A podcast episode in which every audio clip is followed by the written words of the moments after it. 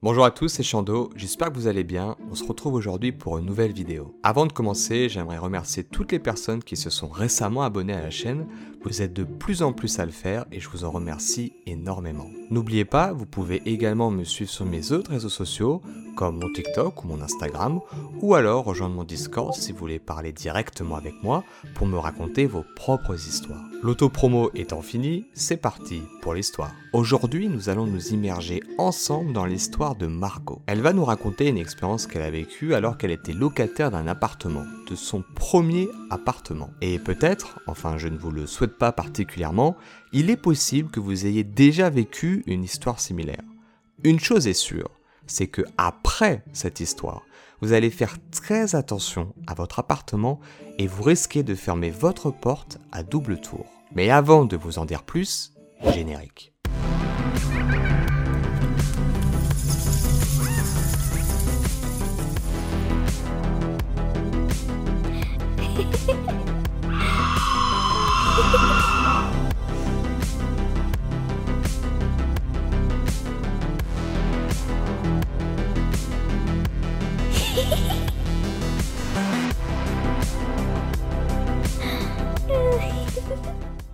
Margot, et pour ne pas changer, vous commencez à avoir l'habitude, est une jeune américaine de 18 ans. Elle vit et l'histoire se déroule aux États-Unis et plus particulièrement en Floride. Avant même de commencer ses études à l'université, elle a toujours voulu vivre à Paradise Apartments. Elle était naïve à l'époque, mais elle a toujours voulu vivre là-bas. Beaucoup de ses amis y avaient déjà séjourné, et dans la région, ou plutôt dans le coin, on va dire que c'est un complexe d'appartements qui est assez réputé et où tous les jeunes étudiants souhaitent y aller. De beaux appartements donnant sur la plage, de superbes commodités comme des terrains de tennis, des terrains de basket, une grande piscine et une cuisine commune toute nouvelle qui ferait même rougir de jalousie Gordon Ramsay lui-même. Margot savait qu'elle n'utiliserait probablement aucune de ces commodités. Mais elle voulait vraiment cet appartement, parce qu'il était proche de la mer et surtout, ils acceptaient les animaux de compagnie. Lorsque le moment est finalement venu pour elle d'avoir son propre appartement, elle a loué le seul appartement encore disponible et s'est précipitée à emménager dans la foulée. Malheureusement, elle réalisera par la suite que l'appartement n'était pas aussi parfait pas aussi beau qu'elle l'espérait. Effectivement, malgré que le complexe semble, du moins en apparence, être très luxueux ou juste rénové ou juste moderne, il en est tout autre. C'est une ancienne demeure, c'est d'anciens bâtiments qui ont été tout récemment rénovés. Il y avait donc tous les problèmes typiques des vieux bâtiments. La plomberie, l'électricité, les murs fins, la saleté et les fenêtres sans double vitrage. À cause de la pandémie, comme beaucoup d'autres étudiants dans le monde, elle devait principalement faire ses cours en ligne. Mais elle avait une classe en présentiel deux fois par semaine de 8h à 10h du matin. Elle précise dans son récit qu'elle a une personnalité plutôt casanière. Elle sortait rarement de son appartement pendant la semaine, elle le faisait uniquement pour des raisons bien précises. Comme faire ses courses alimentaires, voir des amis, faire du shopping ou pour se rendre à ses fameux cours en présentiel. Son appartement ressemblait un peu au triangle des Bermudes. Même si elle vivait seule, elle avait du mal avec un appartement faisant uniquement 50 mètres carrés. Oui, comme vous pouvez le constater, les Américains et les Français n'ont pas vraiment la même définition de petit appartement et grand appartement. Au début de l'histoire, Margot avait deux chatons et elle leur reprochait régulièrement de faire disparaître des choses dans l'appartement. Au début c'était anecdotique, voire parfois mignon, mais, mais quelque chose d'étrange a commencé à se produire. Des choses disparaissaient chez elle, jour après jour, parfois de la nourriture et parfois des objets quelconques. Cela prenait une telle proportion que je pensais que j'étais devenue folle. Et je me disais que j'avais sûrement déjà dû manger le plat la veille, ou un autre jour, que cet objet n'avait jamais été là, ou bien que mon copain a dû le prendre, ou une amie, ou j'ai dû le donner à quelqu'un. Je commençais vraiment à devenir folle. Puis un jour, alors que je rentrais plutôt chez moi, à cause d'un de mes professeurs qui était absent, j'ai retrouvé ma boîte dans laquelle je range mes sous-vêtements, dehors, en plein milieu de ma chambre. À cette époque, je n'utilisais pas de commode pour mes affaires. J'étais étudiante, donc j'avais un petit budget. J'avais une sorte d'étagère Ikea où vous pouviez mettre des boîtes en plastique dedans comme des espèces de racks de rangement. Et c'était justement une de ces boîtes qui était ouverte sur le sol en plein milieu de ma chambre. Mais j'aurais juré ce jour-là que j'avais rangé la boîte de sous-vêtements après m'être préparé pour le cours. Mais j'ai pensé cette fois-là que j'avais dû oublier, parce que je devais me lever tôt, parce que j'étais pressé, et que j'étais absolument concentré au fait de ne surtout pas arriver en retard en cours. Croyez-moi, si vous aviez mon professeur, vous ne voudriez vraiment pas arriver en retard. Mais, sans doute paranoïaque, Margot a commencé à penser qu'une partie de son linge disparaissait également, car les vêtements qu'elle déposait dans son panier à linge sale disparaissaient les uns après les autres. Vers la fin de ce semestre, Margot travaillait un soir sur un devoir, quand son petit ami l'a appelé pour lui faire savoir que son colocataire l'avait accidentellement enfermé dans son propre appartement.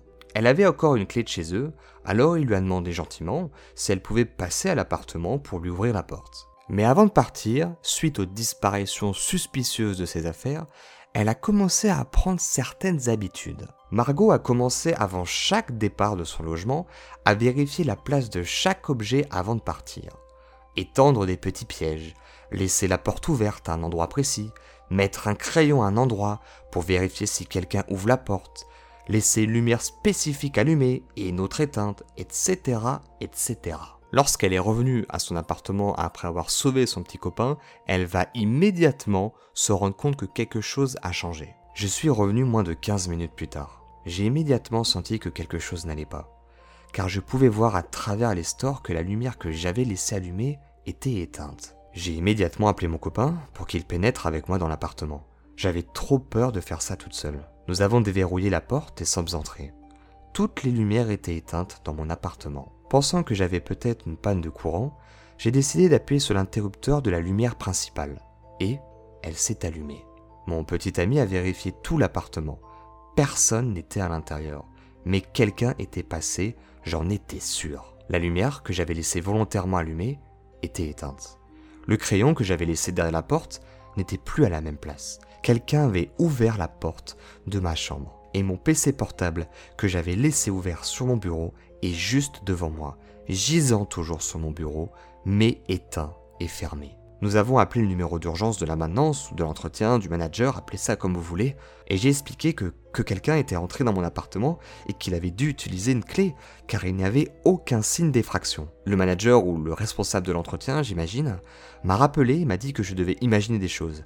Peut-être que j'avais oublié que j'avais éteint les lumières avant de partir. Je lui ai assuré que je n'aurais jamais éteint mon ordinateur, encore moins la lumière. Quelqu'un s'était introduit dans mon appartement, c'était une certitude. Je lui ai dit que j'étais extrêmement inquiète, car de toute évidence, cette personne avait une clé pour rentrer chez moi. Soit elle travaillait ici et s'occupait de l'entretien des chambres, soit c'était peut-être un ancien locataire. J'ai demandé s'ils avaient changé les serrures après le départ du locataire précédent, et il m'a assuré qu'ils changeaient systématiquement les serrures après chaque déménagement. Le responsable a suggéré que c'était peut-être un ami qui me faisait une farse, quelqu'un d'autre à qui j'avais donné une clé, mais les seules autres personnes à qui j'avais donné les clés étaient mon petit ami, et sa clé de mon appartement avait été enfermée avec lui dans son propre appartement, donc impossible que ce soit lui, et ma mère, mais qui habitait à 3 heures de route de chez moi. Et puis, de toute façon, ni l'un ni l'autre lui aurait fait une telle blague de la sorte. Le responsable va finalement décider, après plusieurs minutes de pourparler, de lui envoyer quelqu'un sur place qui va changer la serrure pour la tranquillité d'esprit de Margot. Le responsable m'a réaffirmé que les doubles des clés étaient enfermés dans un coffre-fort spécial qui nécessitait un code personnalisé dont seul le personnel de maintenance avait l'accès. Et qui plus est, dans cette même pièce, il y avait également une caméra de sécurité. Ils ont fini par changer les serrures, mais cela n'a pas affecté les doutes de Margot. Autant qu'elle le sache, il n'y avait que deux hommes d'entretien qui travaillaient dans le complexe. Un homme gentil et plus âgé, qui ne semblait pas être très compétent et pas très méchant, et un homme plus jeune, avec une barbe hirsute, qui lui donnait vraiment un mauvais pressentiment. Lorsqu'elle a emménagé pour la première fois, le directeur lui avait dit que quelqu'un de l'entretien passerait pour changer les meubles de sa cuisine. Elle a attendu pour déménager ses affaires de cuisine, mais au bout d'une semaine, personne n'était passé pour faire les travaux. Et puis, au bout de quelques mois, elle a fini par complètement oublier. Mais un jour, elle était assise dans son salon, et ce gars de l'entretien est entré sans frapper ni s'annoncer, et Margot n'avait reçu aucun message la prévenant de l'arrivée de l'homme. Il lui a dit qu'il était là pour remplacer ses meubles de cuisine comme convenu. Il lui a fallu approximativement deux jours pour installer un petit morceau de comptoir. Quelques semaines plus tard, elle sortait de la douche et elle a entendu quelqu'un frapper à la porte. Elle a crié Juste une minute puis s'est dépêchée de mettre quelque chose sur elle. Mais moins de deux secondes plus tard, la porte a commencé à s'ouvrir et Margot a dû la claquer pour l'empêcher d'entrer. Il m'a affirmé ce jour-là qu'il ne m'avait pas entendu appeler. Il s'est à moitié excusé, même si de vous à moi, c'était à peine convaincant. Une autre fois, elle a trouvé une note indiquant qu'il était venu chez elle, sans donner aucun motif, aucune raison à son intrusion, mais qu'il s'était assuré de faire attention à ses chats et que aucun de ses chatons n'était sorti de l'appartement. Et il notera à la fin de son message ceci. Votre troisième chat est vraiment très mignon. Sauf que Margot n'a pas de troisième chat. Mais effectivement, quand elle était plus petite, elle avait un chat, le chat de la famille, qui n'est plus là malheureusement en 2022, mais elle avait un chat avant. Et la seule présence de ce chat qui reste dans l'appartement est une photo d'elle et de son chat qui se trouve dans la chambre de Margot, précisément, vous l'aurez deviné, dans l'étagère à côté de la boîte de sous-vêtements. Et suite à cette intrusion, elle demandera à être prévenue systématiquement 24 heures avant l'arrivée de quiconque et elle voudra être tout le temps sur place. Donc les visites inopinées surprises, c'est fini. Maintenant qu'elle savait sans l'ombre d'un doute que quelqu'un pénétrait son appartement, tout faisait sens. Un petit détail que vous devez savoir, c'est que le personnel d'entretien vit également sur place. Donc cet homme avait la possibilité de connaître tous ses allées et venues. Qui sait combien de fois il s'était déjà faufilé dans son appartement? Combien de petits souvenirs lui avait-il déjà volé Et peut-être s'est-il déjà immiscé dans son appartement pendant qu'elle dormait. Après l'épisode avec les lumières, elle a mis son propre verrou sur la porte, mais elle n'avait plus aucune confiance envers son propriétaire et le personnel de l'entretien. Sous les conseils de son entourage, elle finira par déménager. Et à cette même période, elle obtiendra également un boulot d'étudiant dans un autre complexe d'appartements concurrents. Dans les derniers jours avant son départ, la mère de Margot est venue sur place pour l'aider à ranger ses dernières affaires et faire le ménage dans l'appartement. Alors qu'elle était seule dans la maison, elle a surpris l'homme de l'entretien en train d'essayer d'ouvrir la porte de la chambre de Margot. Elle a alors exigé de savoir pourquoi Qu'est-ce que vous faites là Pourquoi vous essayez de pénétrer dans la chambre de ma fille Elle a alors exigé de l'homme de lui donner des explications. Il lui dira qu'il était tout simplement là pour repeindre la porte de la maison. Mais ce qui va troubler et alerter la mère de Margot, c'est que cet homme n'avait rien sur lui. Pas d'habit de peinture, pas d'outils de peinture, pas de peinture tout court, il n'avait absolument rien. La mère de Margot lui répondra donc plus ou moins gentiment de rentrer chez lui et qu'il pourrait très bien peindre la porte une fois que Margot aura déménagé. Mais l'histoire ne s'arrête pas là. Je vous propose de faire un bond dans le futur de un an.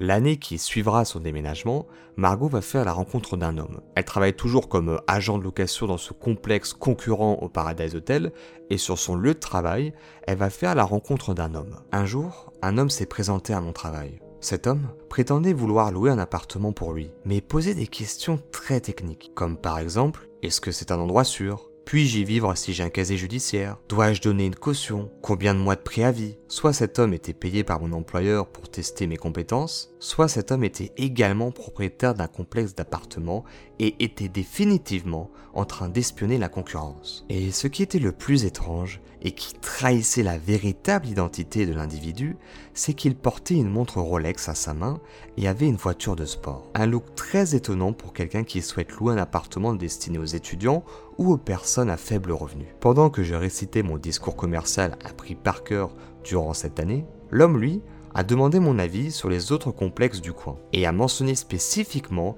Paradise Hotel. Normalement, je vous assure, ce, n'est pas dans ma personnalité de dénigrer les autres entreprises, moi je veux causer du tort à personne. Donc je lui ai juste tout simplement dit que je n'étais probablement pas la meilleure personne pour répondre à cette question. Car j'étais probablement la seule personne à avoir donné une mauvaise critique à Paradise Hotel au cours de l'année écoulée. L'homme me demandera insistement de développer mon propos. Elle va alors lui raconter toute l'histoire et lui dire qu'elle soupçonne fortement l'homme de l'entretien. À ce moment-là, et sans grande surprise, je pense que vous l'avez vu venir à des kilomètres à la ronde, l'homme va dévoiler sa véritable identité et il n'est nul d'autre que le propriétaire, le grand big boss du Paradise Hotel. Il va s'excuser auprès de Margot pour l'expérience qu'elle a subie au Paradise. et il va s'abandonner à une confidence. Il va lui préciser qu'il a reçu d'autres plaintes au cours de l'année écoulée, comme quoi l'homme de l'entretien avait été pris en flagrant délit en train d'essayer d'entrer dans les chambres des filles vivant seules ou célibataires. Le propriétaire du Paradise précisera qu'il a fait le nécessaire pour que plus jamais cet homme ne travaille dans un complexe hôtelier. Et il a également viré le manager qui n'avait pas pris au sérieux les propos de Margot et de toutes les autres jeunes femmes durant cette année. Margot finira son histoire en précisant ceci. Au cours des années où elle a dû travailler en tant qu'agent de location, elle a appris beaucoup de choses. Les complexes hôteliers essayaient de faire un maximum d'économies. Donc contrairement à ce que le manager lui avait dit, il ne changeait pas systématiquement les serrures à chaque changement de locataire. En plus de ça, les managers ne faisaient aucune recherche sur les antécédents criminels du personnel d'entretien. Et les clés des logements étaient également distribuées au bon gré, au bon vouloir, à tous les fournisseurs et à tout le personnel de l'entretien. Et il n'était pas rare que le personnel avait une clé permettant d'ouvrir toutes les portes. Le Avengers euh, des clés quoi. Margot se félicite, ou du moins elle se rassure, que maintenant en Floride, à partir de 2022, à cause de la loi MIA qui est rentrée en vigueur, les employeurs, les gérants de location, ont l'obligation de vérifier le casier judiciaire de tout leur personnel d'entretien. Pour ceux qui veulent en savoir plus sur l'affaire MIA, je vais vous mettre un lien en description. Mais laissez-moi vous résumer rapidement cette histoire. En 2022, une jeune femme de 19 ans, Mia Marcano, avait été retrouvée morte assassinée par l'agent d'entretien. Agent dont on n'avait pas vérifié le casier judiciaire auparavant. Margot finira son histoire par toi, qui t'es introduit chez moi tant de fois, je n'espère ne jamais te revoir. Et c'est ainsi que s'achève notre histoire. Et si cette vidéo vous a plu, comme d'habitude, n'hésitez pas à liker, partager et commenter. Et si d'aventure vous souhaitez soutenir davantage la chaîne, le meilleur moyen reste encore de vous abonner, d'activer la petite cloche, de me rejoindre sur mes autres réseaux sociaux comme Instagram ou TikTok, et surtout de venir sur mon Discord et de me raconter directement, en tête à tête, vos propres histoires. Et peut-être qu'elles feront l'objet d'une prochaine vidéo. Quant à nous, on se retrouve très bientôt pour une nouvelle histoire. Faites très attention chez vous, fermez bien vos portes à double tour. On se retrouve très bientôt. C'était Chando. Ciao